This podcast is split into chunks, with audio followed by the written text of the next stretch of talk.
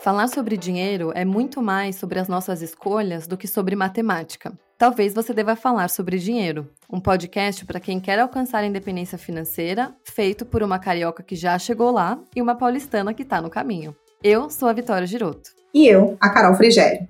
Aqui, falar sobre dinheiro não é tabu e a gente ama. Bora?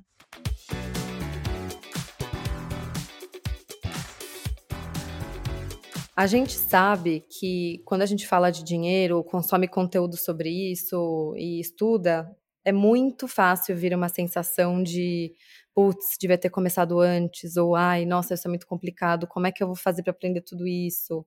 Ou nossa, para onde eu começo? Eu tenho tantas decisões para tomar, quanto investir, quando, quando investir, onde investir, em quem confiar, enfim. A gente quer sim trazer essa, esse incômodo, essa essa pulguinha, né, atrás da orelha para vocês tomarem decisões melhores e consumirem mais conteúdo sobre isso. E só de vocês estarem ouvindo esse pod já é muito legal ver que vocês têm essa iniciativa. Então a gente quer trazer essa, quebrar essa inércia, mas a gente sabe que pode vir uma sensação ruim, né? Tudo que eu falei de, de frustração ou de arrependimento. Então a gente quer falar um pouco hoje sobre algumas dúvidas que surgiram de vocês depois da gente ter soltado os primeiros episódios. Hoje a gente está gravando na véspera de carnaval, só tem dois episódios no ar até agora. Então a gente falou: pera, vamos pausar a nossa programação de outros temas que a gente queria falar e vamos voltar e tirar dúvidas. A gente quer fazer isso, na verdade, mais vezes daqui para frente, porque apesar da gente querer trazer essa velocidade para vocês, esse incômodo para vocês mexerem, né, se mexerem, fazerem coisas melhores com o dinheiro de vocês, a gente também não quer que ninguém fique desesperada e triste, chorando em posição fetal. Então a gente está pensando aqui que a vibe é acorda, mas calma, não surta. Vai no seu ritmo, faz o que dá para fazer hoje com o que você tem e peça ajuda. Inclusive pra gente, é por isso que a gente vai tirar dúvidas hoje de algumas ouvintes que mandaram pra gente. Vamos lá. E quem deu essa ideia pra gente, na verdade, foi uma amiga minha que mandou esse áudio pra, pra gente pelo WhatsApp. E aí a gente falou: caramba, vamos colocar isso aqui no podcast. Então, solta o áudio aí pra gente ouvir. Eu tô refletindo aqui, eu acho que a proposta do podcast é justamente essa, né? A gente aprender e cair umas fichas. Mesmo que as fichas venham com lágrimas. Eu tô ouvindo ainda, tô na metade do episódio. E não sei se vocês vão falar sobre, se vai ter um episódio, mas fiquei com dúvidas sobre porcentagens mesmo. Então, assim, tipo, tá, legal, preciso investir. E aí agora a previdência privada é um outro lugar ou já é onde eu invisto, sabe?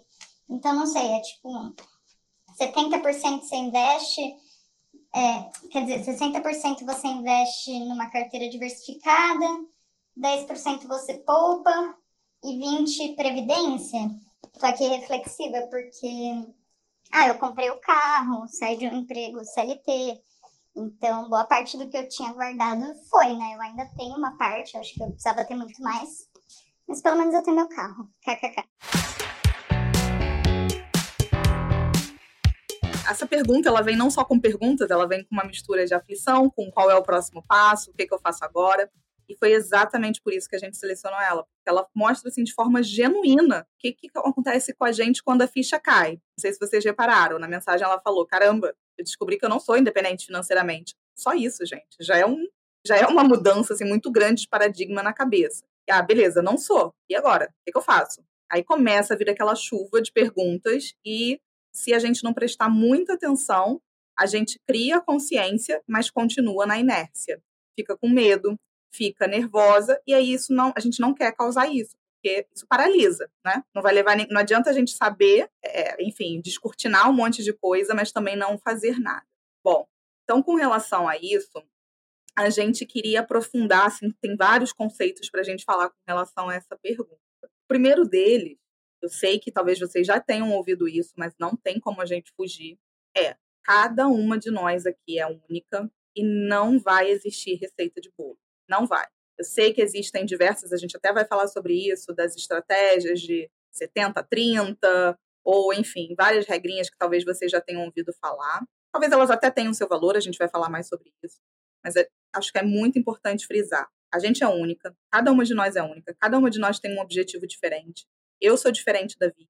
Mesmo quando a gente está falando de mesmo objetivo de independência financeira, cada uma vai querer de um jeito no seu tempo. O tempo também é relativo, para uns vai precisar ser mais rápido, para outros vai ser mais devagar. Então, isso tem que ser levado em consideração quando a gente está querendo responder perguntas objetivas, como o quanto que eu invisto, qual é o percentual que eu coloco em cada coisa. Vocês vão ouvir a gente falando muito com esse termo de alocação. O que, que é isso? Onde eu vou literalmente alocar o meu dinheiro. Né? Quando a gente fala de alocação, a gente fala sobre isso. Então, antes, vamos lá, um pouquinho de calma. É o como é que é? Acorda mais calma, né, Vicky? Acorda mais calma, vamos com calma. Vamos trazer aqui alguns conceitos básicos. É, mas antes, então, da gente entrar nesses conceitos, agora até um pouco mais objetivos, vamos por partes, literalmente por partes. Boa. Eu acho que é muito importante essa, essa, esse passo para trás, Cá, porque tem, é muito comum a gente ver as pessoas é, preocupadas com vários tipos de investimento no momento em que, se elas não têm nem a reserva de emergência, você não tem que ficar se preocupando com 10 tipos de investimento. A reserva de emergência ela não precisa ser diversificada, é só escolher um investimento que faça sentido para ela e ficar tranquila, pensar só nisso até você terminar a reserva de emergência, né? E aí é até um tempo legal para você ir aprendendo sobre os outros tipos de investimento, escolher onde você vai querer investir quando terminar, mas você não tem que ficar com essa paralisia de ai, onde eu invisto, quanto eu invisto, lá, lá, lá, porque na reserva é só um tipo de título. Depois que você tem a reserva, aí faz sentido você pensar em outros tipos de títulos porque vai depender muito de para que que você está investindo. Então, se é um investimento que você tem uma data específica para usar, tipo, ah, quero comprar um apartamento daqui a X anos, ou é muito longo prazo, tipo, quero me aposentar daqui a 35 anos, daqui a 50 anos. Enfim, isso vai te ajudando a entender onde faz sentido investir. E também tudo bem se você não souber, tá? Acho que não sei se a Carol também discorda de mim, a gente pode falar disso, mas eu acho que tudo bem você não ter certeza absoluta de para que que você está investindo. Eu acho que para o longo prazo, né, a aposentadoria todo mundo deveria investir, né, depois de ter a reserva, mas fora isso, nem todo mundo quer comprar apartamento, nem todo mundo quer comprar um carro, nem todo mundo quer, sei lá, gastar um valor alto com alguma coisa específica. Então, também não se martirize se você não tiver isso claro, mas acho que isso é importante. Primeiro a reserva e depois pensar em outros tipos de investimentos que são para outras coisas que não a reserva. E eu super concordo com isso que você falou. Você não precisa carimbar todo o dinheiro que você investe. Não precisa. Se você, por acaso, está com muita incerteza, você não sabe ainda quais são os seus objetivos, etc., e, mas quer investir para o longo prazo, beleza. É um, é um dinheiro que você tem certeza que você não vai colocar à mão, ok, você tem que abrir mão, então, de que você realmente, aquele dinheiro ali é como se você não fosse nem olhar para ele. É um dinheiro que você talvez vai querer, não tem certeza se você vai precisar ou não, você precisa colocar ele em algo com mais liquidez. Mas agora, em termos de número, porque eu sei que a inquietude que está nesse áudio que a gente acabou de ouvir é: tá bom, eu já entendi, mas o que, que eu faço? É 10% para aposentadoria? É 20%? É 30%? Primeira coisa, esqueça esses números. Coloca esses números, esquece, é, deixa eles estacionados por enquanto, porque aquele famoso depende agora vai vir com uma série de perguntas. Eu vou voltar à pergunta para quem mandou e, no caso, para vocês que estão aí se fazendo. Primeiras, algumas coisas que a gente tem que levar em consideração nessa conta. Quantos anos você tem? Por que isso? Quantos anos você tem agora e com quantos anos você pretende se aposentar? Essa é uma pergunta crucial e que a gente, na nossa cabeça, da forma como a gente foi instruída, a gente fala assim: como assim com quantos anos eu vou me aposentar? Sei lá, vou me aposentar com 62. Gente, de novo, vamos tirar essa idade. Isso daí funcionou para os nossos avós, em parte para os nossos pais, não vai funcionar para gente. Essa idade padrão de aposentadoria, ela não vai ser. Então, você, se você quer ter autonomia na sua vida, você precisa começar a se responder com quantos anos eu pretendo. Significa que você vai parar com essa idade? Não significa. Mas significa que você está se planejando para. Então, tudo muda, o quanto você vai investir, quando você responde essa idade.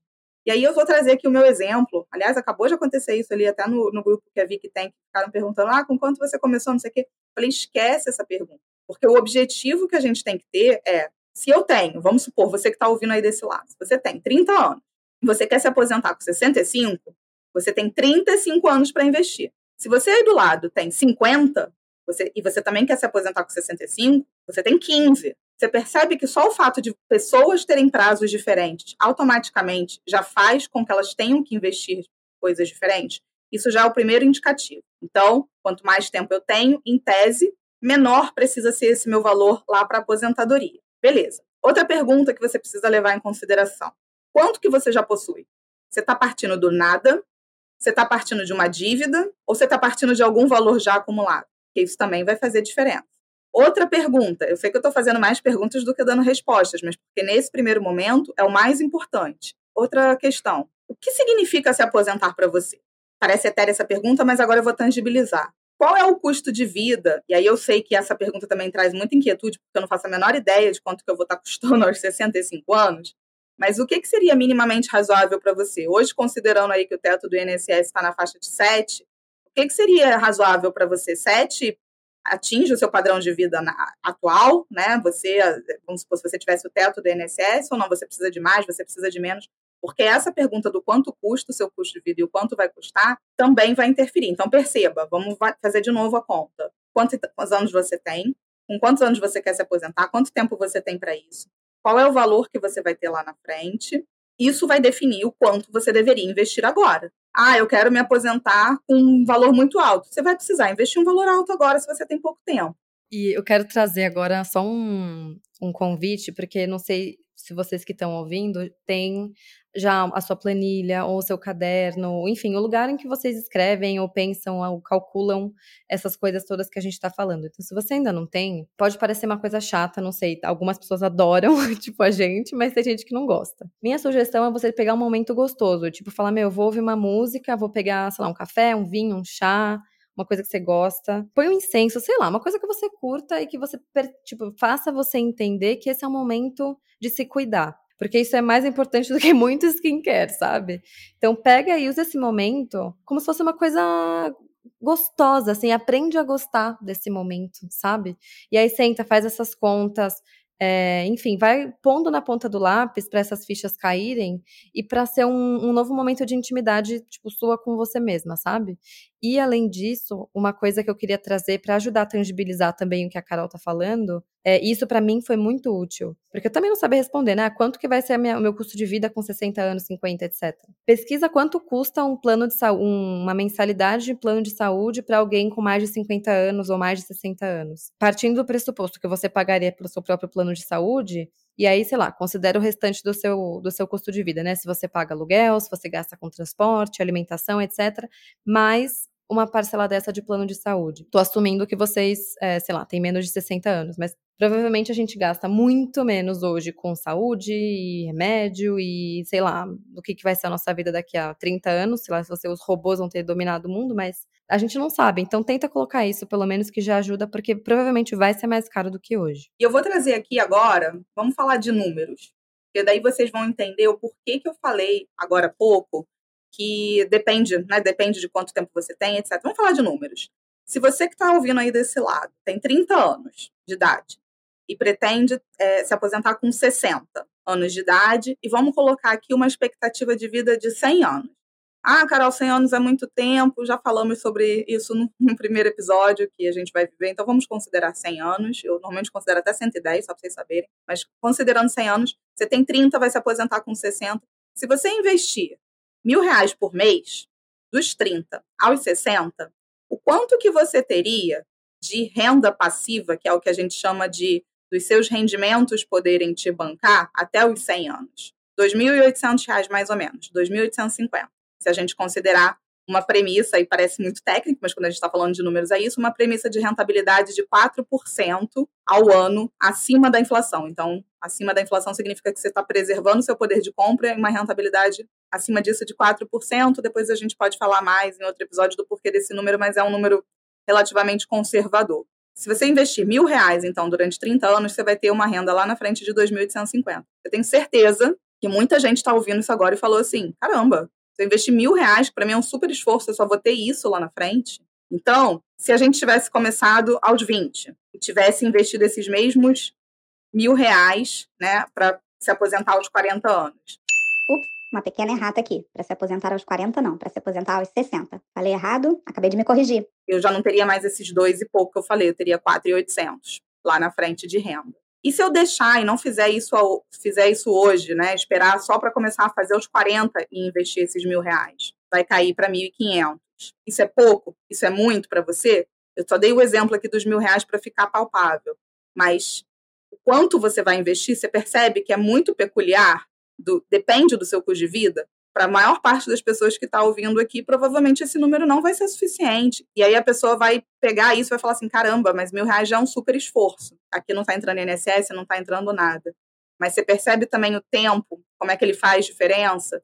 E aí eu convido vocês, assim, eu nem. É, enfim, tem vários simuladores na internet, se você tocar no Google, simulador de independência financeira. Tem vários para você simular entra nisso, começa a olhar para os seus números, começa a se acostumar de verdade. Vai no Google, taca simulador de independência financeira, tem trocentos, e começa a se acostumar com esses números, porque aí você começa a chegar nas suas respostas do quanto que será que eu deveria investir? Para algumas pessoas, mil reais vai ser muito dinheiro agora, mas ela já começa a perceber o tamanho do esforço que ela precisa fazer para isso lá na frente. E para outras pessoas vai ser o contrário. E só para para traduzir um pouco também o que a Carol falou, não é que você vai receber só nesse exemplo dos R$ 2.800. Não é que cairiam R$ 2.800 na sua conta, é que cairia um valor, cairia não, né? Valorizaria e você poderia resgatar se quisesse, um valor naquela época, eu não sei em que, que ano que seria, sei lá, daqui a 30 anos, que corresponderia aos 2.800 de hoje. Então a gente não sabe como vai ser a inflação nesse período. Então, se a inflação, é, enfim, eu vou, não vou nem chutar o número agora porque eu não vou fazer de cabeça mas a inflação, é, vamos supor que naquela, nessa, nesse ano isso corresponda a 10 mil reais. Putz, vão ser 10 mil reais, só que eles, eles o valor deles, né, o, o real, o peso deles de fato é o de 2.800 reais hoje. Então, o que que 2.800 reais de hoje compram? Ah, compram um aluguel de tanto, um plano de saúde de tanto, lá, lá, lá. Então, seria esse poder de compra daqui a 30 anos. Mas o quanto que isso vai ser, a gente não sabe, porque a gente não sabe a inflação. Maravilhoso. Ainda bem que a Vic levantou o dedo e falou sobre isso. Por quê? Porque a gente está muito acostumado a ver nessas redes sociais malucas as pessoas colocando projeções de renda lá na frente, sem considerar o que a gente chama de juros real. Não vou entrar nesse tecnês agora, mas é sem, sem considerar a inflação. Então, Aí você coloca lá, quanto que vai render? Eu coloquei 4% nessa simulação que eu fiz, como, como eu falei, mas é 4% acima da inflação. Significa que essa inflação está 6%, se eu fazendo uma conta rápida aqui, é como se estivesse rendendo 10%. É 4% acima da inflação. Porque senão, não adianta. É igual, lembra o prêmio do Big Brother, que todo mundo falava, nossa, vai ganhar um milhão, meu Deus, vai comprar o mundo. Esse um milhão há 10 anos atrás comprava uma coisa, hoje já não compra mais. Então, a gente está falando aqui de. Pode parecer um valor pequeno, e, e de fato, para muita gente vai ser, mas é esse valor que é corrigido, tá? Não, can, não caiam nesse canto da sereia de que você vai investir tanto e vai ter uma fortuna lá na frente, porque essa fortuna não vai comprar a mesma coisa de hoje. E aí, é, saindo disso, então vocês façam as simulações de vocês. Infelizmente, aqui a gente está num podcast, não dá para ficar mostrando, não é um vídeo no YouTube. É, você, você concorda comigo que talvez a pessoa. Eh, o que é percentual? Se a pessoa está preocupada com quanto ela vai ter lá na frente, para termos de, em termos de aposentadoria, ela vai destinar percentualmente um valor maior dos investimentos dela para esse objetivo de longo prazo. Agora, se vai ser 10%, se vai ser 20%, se vai ser 50%, depende. Quanto que você está querendo que esse dinheiro lá na frente signifique para você? E sim, a gente tem dificuldade de visualizar a gente lá na frente. Só que esse lá na frente chega. Hoje eu tô com 36. Quando eu comecei isso tudo, eu tinha 20. E eu me visualizava com 40 ou alguma coisa do tipo, já tendo uma renda proveniente dos meus investimentos que me dessem esse poder de escolha. Comecei lá atrás e como eu queria isso de forma muito antecipada, eu estou trazendo meu exemplo, que eu já falei e vou repetir. Eu não acho que as pessoas tenham que correr atrás disso. Porque às vezes a gente fala assim, ah, a Carol conseguiu, que legal, vou me inspirar nela.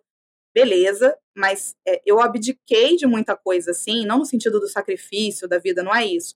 Mas quando eu estou falando em termos de percentual que eu investi destinado para esse momento lá na frente, foi um percentual muito grande, porque o meu objetivo, o meu, da Carolina, não tem que ser o objetivo da Vicky, que não tem que ser o objetivo do outro. O meu objetivo era atingir isso cedo. Não estou falando que isso é certo, não estou falando que isso é errado, mas automaticamente isso me exige um percentual muito alto de investimento da minha renda. Isso precisa ficar claro, porque é literalmente uma escolha de vida que eu fiz para poder investir um percentual muito alto.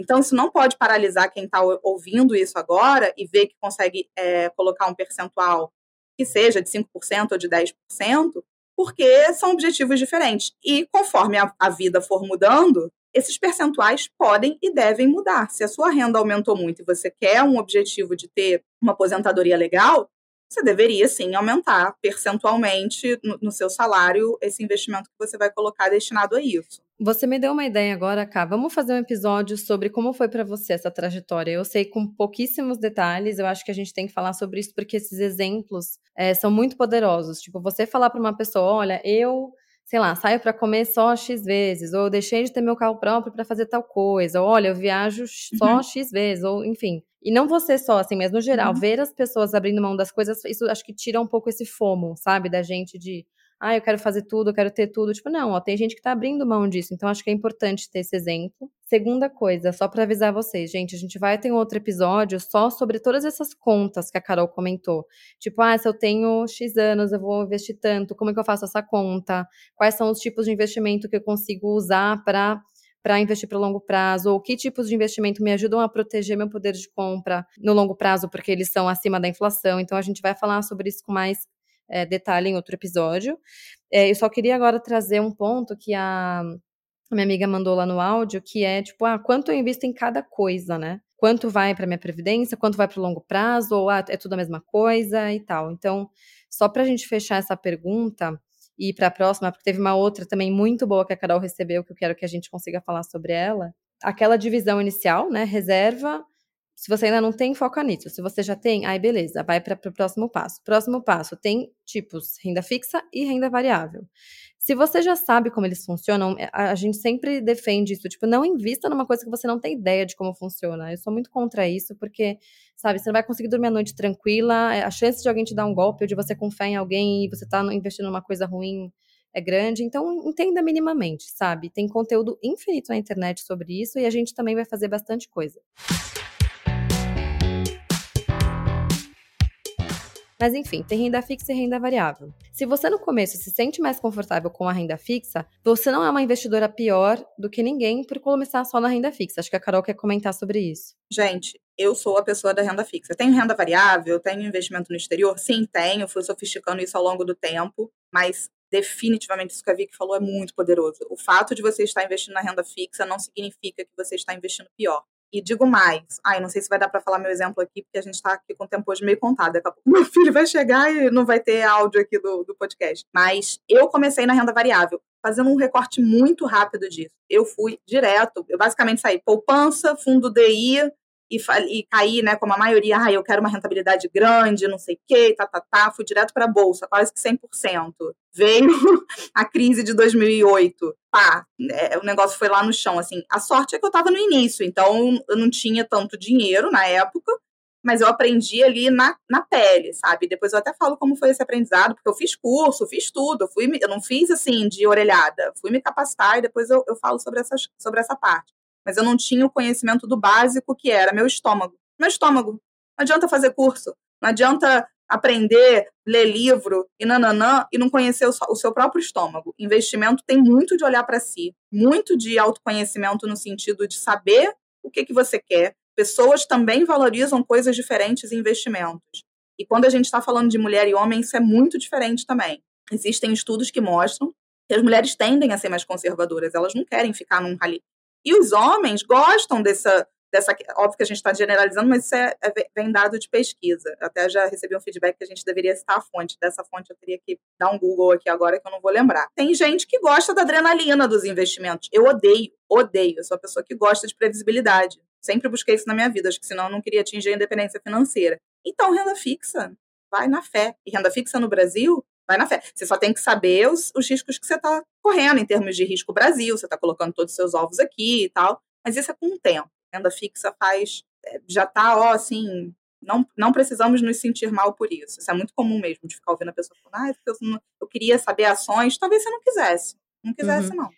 Não, isso que você falou do estômago, eu acho perfeito, porque só tem uma, for uma forma de saber, né? Que é indo aos pouquinhos e vendo como você se sente. Você aprendeu de um jeito que foi difícil porque era todo o dinheiro que você tinha, mesmo que fosse pouco, pouco era tudo que você tinha, né? Uhum. É, e aí isso mexe muito com a gente. Então, é, a, a, nossa sugestão é vai primeiro colocando aos pouquinhos, tipo, vai investindo na renda fixa e põe um pouco na renda variável para você ver como você se sente. Aí você vai voltar e falar, beleza, eu percebi que eu surto, que eu não durmo à noite, que eu fico entrando na corretora todos os dias para ver se subiu, se caiu.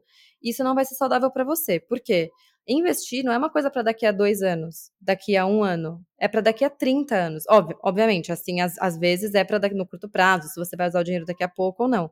Mas a gente está falando agora do longo prazo, né? Tipo, é para muito tempo. Então, se não for uma coisa que você consiga sustentar por muitos anos, provavelmente não é aquela estratégia adequada para você. E aí, o meu outro ponto é, então, tem esse, né, de começar aos pouquinhos na renda fixa, desculpa, na renda variável e ver até né, o quanto você fica confortável.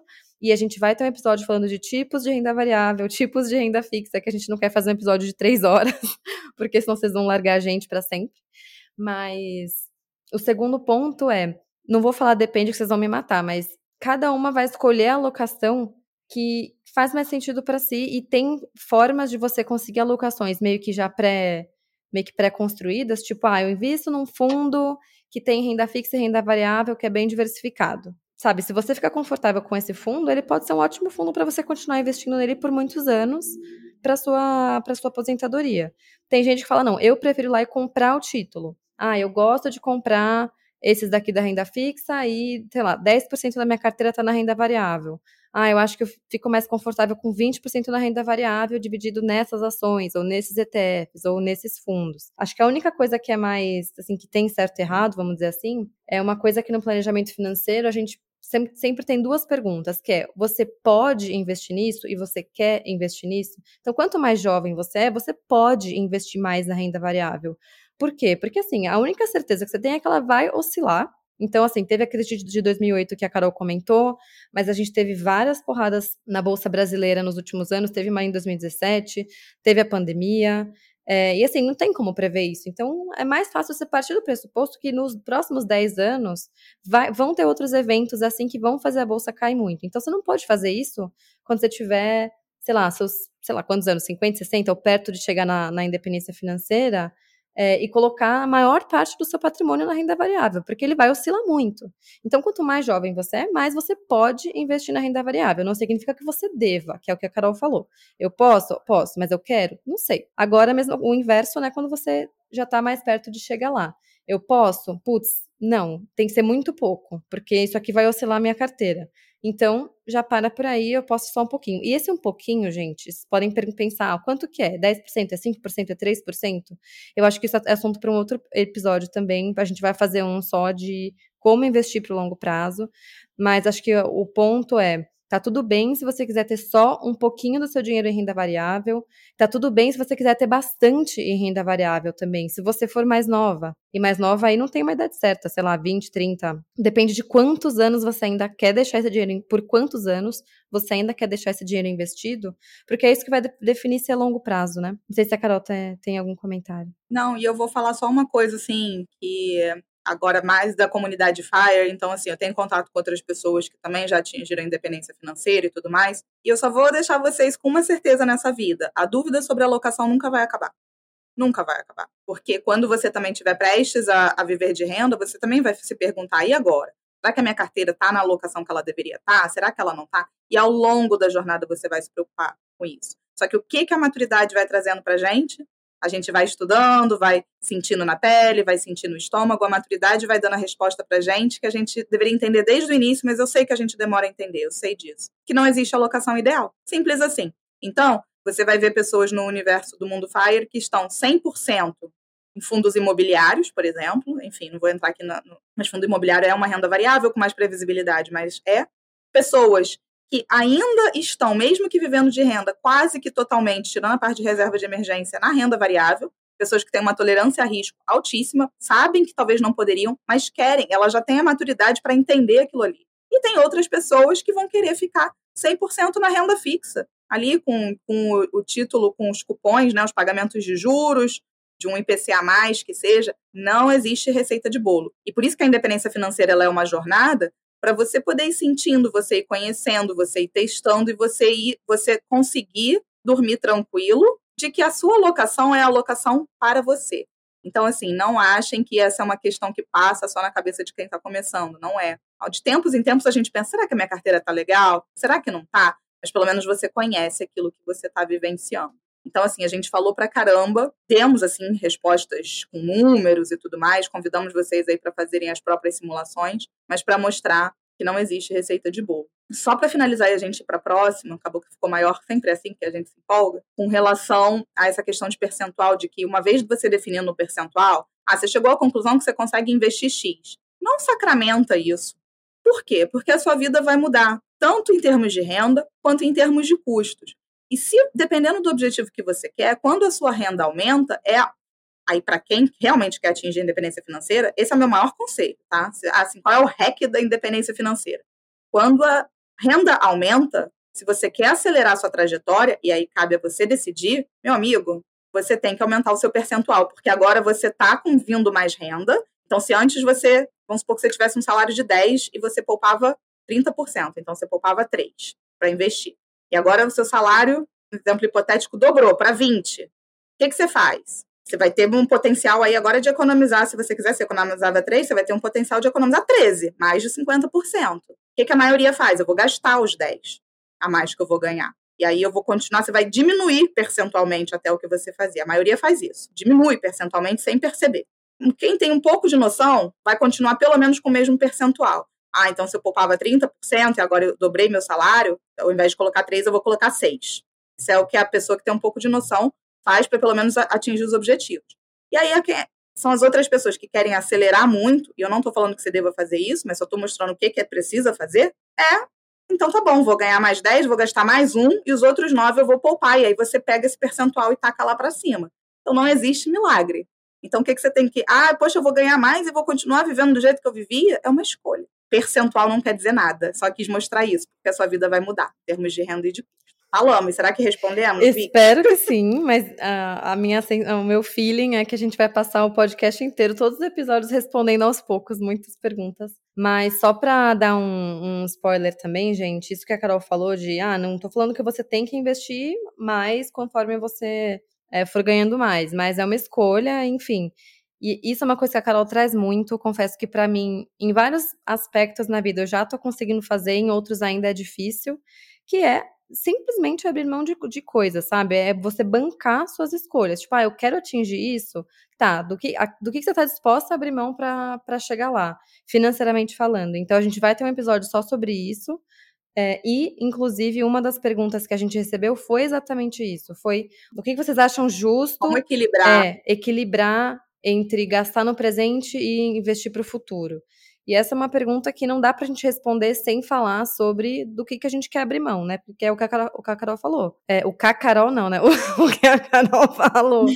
É, depende do que, que você está disposto a abrir mão, né? E agora vamos para a última, que eu acho que tem um pouco a ver com isso também, porque é uma pergunta um pouco sobre orçamento e sobre gastos inesperados. Essa daqui, na verdade, não vai ter a, a, o áudiozinho legal, mas eu recebi essa pergunta de uma seguidora, eu não gosto desse termo seguidora, não, uma pessoa que acompanha o, o trabalho lá no Jornada Fire, e ela falou o seguinte, Carol, como que um orçamento fica de pé quando a escola te manda isso? Ela ainda me mandou o print, assim, que era a roupa do balé da apresentação do final de ano que custa uma fortuna, maior do que a mensalidade, e do nada, ela avisou, eu preciso pagar na semana que vem, não tem orçamento que pare de pé, como é que faz? Tem formas de fazer. Eu até, a gente não vai entrar numa seara aqui, né, enfim, do que a escola deveria ter feito ou não, eu até fiz uma edição da newsletter agora, agora há pouco sobre isso, mas pensa na roupa do balé, que veio aí de sopetão, como qualquer coisa na sua vida. Qualquer coisa na sua vida que tenha aparecido de última hora, e aí você fala, tá, meu orçamento, você começa a chorar, né? Meu orçamento não tinha isso, e a vida como ela é. Essas coisas vão aparecer. Eu queria fazer uma analogia aqui de baldes. Vocês vão começar a me ouvir falar e aí pensa em baldes. É como se você na sua vida tiver, tivesse vários baldes e que esses baldes eles vão transbordando. Então, o primeiro balde, todo o orçamento, anota isso, tatua, coloca onde vocês quiserem, mas todo o orçamento precisa de uma categoria que é o que eu chamo de contingência. Você dá o nome que você quiser, mas é o nome que vai lidar com imprevistos. É previsível que o imprevisto aconteça. Todo mês vai acontecer alguma coisa o cano vai estourar, o cachorro vai adoecer, vai ter alguma coisa não prevista, porque muitas das coisas já vão estar ali, mas você vai ter uma categoria, uma linha no seu orçamento, no seu caderninho, que vai estar com valor destinado para contingente. Já falamos um pouco sobre isso, Carol, qual o valor? Isso você vai ver é, fazendo o seu planejamento, você pode colocar em percentual ou em número, mas coloque algum valor, depois você vê se esse valor está adequado. Então, veio a roupa do balé que não estava sendo previsto, qual é o primeiro balde? Para onde ele vai? Para contingência. Opa, a contingência deu conta, ou seja, eu tenho um orçamento destinado para isso, ele já parou ali, seu orçamento está de pé. Ah, não, ele foi maior que a minha contingência, está bombando aqui minha contingência, ele vai precisar ir para um outro lugar, ele vai transbordar para um segundo balde. Esse segundo balde, você vai olhar o seu orçamento, na verdade, ele tem várias categorias. Você gasta com roupa, com transporte, com lazer, e você vai olhar para essas categorias e vai falar: caraca, esse mês aqui deu ruim com, com tal coisa que aconteceu. Como é que eu seguro a minha onda em outra coisa? Será que dá para eu não comprar a, a, blusinha nesse mês? Será que dá para eu segurar um pouco? Para quê? Para o orçamento como um todo, aquele número ficar de pé. Ele vai para o segundo balde. Não deu conta, ultrapassou as outras categorias também já estão ali é, lotadas, ele transbordou por um terceiro balde. Qual que é esse terceiro balde? Se você tem um orçamento, significa que você está investindo algum valor todo mês, por menor que seja. A gente não quer isso, carinha de emoji aqui chorando, mas ele transbordou para esse balde do pegar um pedaço do que você ia investir. E paciência, esse mês você vai ter que investir menos ou não investir em nada. Mas ele segurou ali, o orçamento ele está primeiro balde, segundo balde, terceiro balde, estamos no terceiro balde. Não conseguiu, é, é, é, não tem como. Ele agora vai, mesmo que eu não invista, vai, vou precisar de algum lugar. Quarto balde, a reserva. A famosa reserva de emergência que a gente já falou aqui, ela é para lidar também com esse tipo de imprevisto. Caramba, Carol, eu não consegui montar a minha reserva ainda até agora, não deu certo. Aí a gente começa a entrar na zona perigosa. Se você está passando por esse tipo de situação frequentemente, e você está indo para a dívida, e você está indo para o cheque especial, ou indo para algum tipo de empréstimo, aí é o sinal amarelo, o sinal vermelho. O que, que você precisa fazer? Óbvio que a gente não vai conseguir falar sobre isso aqui, acho que podemos até fazer um episódio mais para quem está nessa, nessa parte, mas você precisa parar tudo, literalmente, e começar a fazer um orçamento da sua vida. Porque provavelmente, se chegou nesse estágio, você não começou a fazer orçamentos antes. E eu acho que a Vicky aqui pode falar muito porque você teve, né, Vicky, assim, um pedaço da tua vida que você passou por isso, que talvez ali estavam nas dívidas, acho que você pode trazer, mas percebam que com, quando a gente tem um orçamento e um planejamento, a gente foi lidando com camadas que foram sendo capazes de amortecer esse tipo de coisa, esse tipo de situação. E só para fechar, se porventura você é uma pessoa que nem teria que recorrer às dívidas, porque você tem valor investido, mas não tem uma reserva de emergência, tá aí, ó, mostrando do porquê que você precisa da reserva de emergência. Porque seus baldes não deram conta, seu orçamento não deu conta, nem tua contingência, nem lidar com outras categorias, nem investir menos. Aí você foi lá, não tinha reserva, foi, foi, foi, foi, foi lá para outro investimento e teve que sacar dele. E pode ter sido um momento péssimo para você sacar o seu dinheiro e você perder o dinheiro. Então, todo mundo precisa de reserva de emergência, não importa o valor que tem investido. É, perfeito, Kai. E só para te complementar em relação à, à reserva, eu acho que aqui uma coisa que funciona bem ter mais de uma reserva, se você quiser, né? Obviamente que ninguém é obrigado a nada. Mas eu lembrei disso por causa de um amigo esses dias que comentou comigo. Ele falou: Nossa, tô chocado com quanto eu gastei com a minha cachorrinha que ficou na, no veterinário. E sorte que eu tinha uma reserva para ela. Eu fiquei muito orgulhosa. Eu falei: Ai, meu Deus, meu amigo, parabéns. Porque ele falou: Nossa, quando eu, quando eu adotei ela, eu coloquei 5 mil reais numa, no Tesouro Selic e assim, foi quase tudo agora que ela ficou internada, mas eu tinha de onde tirar. Eu tinha como né, me virar sem usar um cartão de. sem entrar no cheque especial, sem enrolar no cartão nem nada. E aí, então, eu trago essa, essa sugestão. Então, no exemplo que a Carol falou da amiga dela, que a filha teve esse, esse gasto do balé, talvez você possa ter reservas para coisas diferentes da sua vida, né? Tipo, seja para o filho, seja, ou uma para cada filho, sei lá, ou uma para o pet, ou uma para o carro. Tipo, ah, essa reserva é para eu gastar com coisas que podem surgir do carro, sabe? Sei lá. Então, essa é uma das sugestões. E a outra, é, vou voltar nesse ponto que a Carol falou de quando eu passei por isso. Eu acho que uma coisa que é importantíssima é que eu demorei para ter essa maturidade e entender isso é ser realista com o seu orçamento. Porque quando você faz a planilha, qualquer coisa, você pode, a planilha aceita qualquer coisa, né? Não dizem que o papel aceita qualquer coisa, a planilha também. Se você falar, ah, recebo 4 mil reais, vou pagar X de aluguel, X de alimentação, X de transporte, lindo, a conta fecha. Só que se você não tem a menor ideia de quanto você gasta no dia a dia de fato com alimentação, você pede comida 20 vezes por mês e colocou lá que você vai se alimentar com 500 reais por mês, não vai bater essa conta, não vai fechar.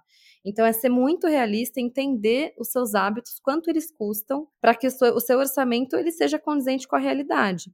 E também o contrário, que é, se eu decidir que meu orçamento vai ser esse, você entender o que, que tem que mudar no seu dia a dia para caber dentro daquela conta. Porque não adianta você ter uma linha lá de contingência, que você pode chamar de qualquer coisa, imprevistos, coisas aleatórias, etc., é, ah, não, coloquei lá no meu orçamento, sei lá, todo mês 300 reais para contingências. Só que, sei lá, vai ver seu orçamento de hoje, ele já não fecha sem as contingências, entendeu? E aí você tá pondo lá e, ah, não, mas eu pus na planilha e eu achei que ia fechar. Para mim, esse é um dos maiores aprendizados, assim, de lidar com o meu próprio dinheiro. Você pode enganar todo mundo, menos, assim, a sua conta bancária você não vai enganar, porque no fim do dia ela sabe o que, que você faz, o que você não faz, e ela, sabe, é, não tem como você falar para as pessoas, não, eu tô, eu tô, economizando, ou não, eu tô pondo na planilha, a planilha tá funcionando. O que vale no fim do dia é o saldo, entendeu? É quando você tá conseguindo realmente gastar dentro do seu, dentro da sua renda, viver dentro da sua renda. É, e isso depende dos seus hábitos, isso depende do quão realista você é com o que cabe e o que não cabe, sabe? E essa é a parte que normalmente a gente normalmente não vê as pessoas perguntando, né? A gente vê as pessoas perguntando muito isso, ah, o quanto que eu devo poupar, o quanto que eu devo investir. Para você chegar um pouco nessas respostas, você precisa olhar para quanto custa o seu custo de vida e começar a fazer outras perguntas que vão é, olhar para isso. Porque sem orçamento, e não é orçamento no sentido de ter o número ali, como você falou, é, é de, de ver o seu dia a dia, para onde que está indo esse dinheiro. Você tem que saber isso. E, e, se você puder, não sei se vai dar tempo aqui ainda hoje, quando você se viu nessa situação, estavam acontecendo vários imprevistos ou não? Você simplesmente viu que a sua, a sua vida mesmo que estava ali, né? É. Talvez a gente vai fugir um pouco aqui, mas. Não, acho que a gente pode fazer um episódio sobre a sua jornada e aí eu falo um pouco da minha também, mas não tinha imprevisto. É, eu comia fora três vezes por dia, eu comprava presente para os meus, meus, amigos, eu comprava roupa cara e eu vivia como se não houvesse amanhã, assim, como se não houvesse fatura do cartão de crédito, sabe? Porque foi uma época que eu comecei a ganhar melhor e aí eu me senti rica. E aí, antes eu conseguia poupar e aí eu comecei a ganhar melhor e me enrolei no cartão de crédito, ganhando o dobro do que eu ganhava antes. Então, a gente pode falar sobre isso sim, porque daí a gente pode falar de tipos de dívida, como sair de uma dívida cara para uma barata, etc. Com essa fala da Vic, gente, a gente estimula muito que vocês mandem pra gente sugestões do que, que vocês querem ver aqui, de pauta. É, a gente sempre está gravando mais para frente. A gente adoraria estar tá colocando o episódio no ar daqui a dois dias, mas porque depois também ele precisa ir para edição, precisa fazer um monte de coisa. E eu e a Vicky, assim, temos um monte de outras demandas no dia a dia, por isso que sai com esse lapso, porque várias pessoas já me perguntaram, não, já lança logo, se você já gravou, lança logo. Não, a gente está com esse calendário um pouco por isso. Acho que por hoje fechamos, certo? Sim, e aí fica um convite, então, a gente vai ler, vai ouvir tudo que vocês mandarem, seja no e-mail, então o meu é oi, arroba, O seu ainda é o mesmo, Cá? Mudei, isso. Aí agora tá contato, arroba carolfrigério, que é o meu nome, ponto com. Aí vocês podem mandar para qualquer dúvida que vocês tenham também, se quiserem estender o papo. E procurem a gente no Instagram, a gente vai amar ouvir o que vocês acharam desse episódio. Em jo, arroba jornada, underline fire, e arroba invista como uma garota. Ah, e a gente sempre esquece de pedir, até o pessoal já tá fazendo sem a gente pedir, fiquei feliz. Dá uma estrelinha aí se você gostou desse episódio, porque daí o podcast fica sabendo que é um episódio relevante e começa a aparecer mais nas buscas. Então, vamos disseminar esse conteúdo por aí. E uma coisa que eu faço muito e queria estimular vocês, para quem gosta muito do, de podcasts, é clicar no sininho para você receber um aviso quando tiver episódio novo. Então, clica no sininho. Tudo que essas blogueiras falam, faça isso também. A gente tá pedindo também. Clica, dá cinco estrelas, compartilha. E se quiser mandar áudio, inclusive pelo, pelo Insta, a gente vai amar. E aí seu áudio pode acabar aqui num próximo episódio. Beijo, gente. Beijo, gente.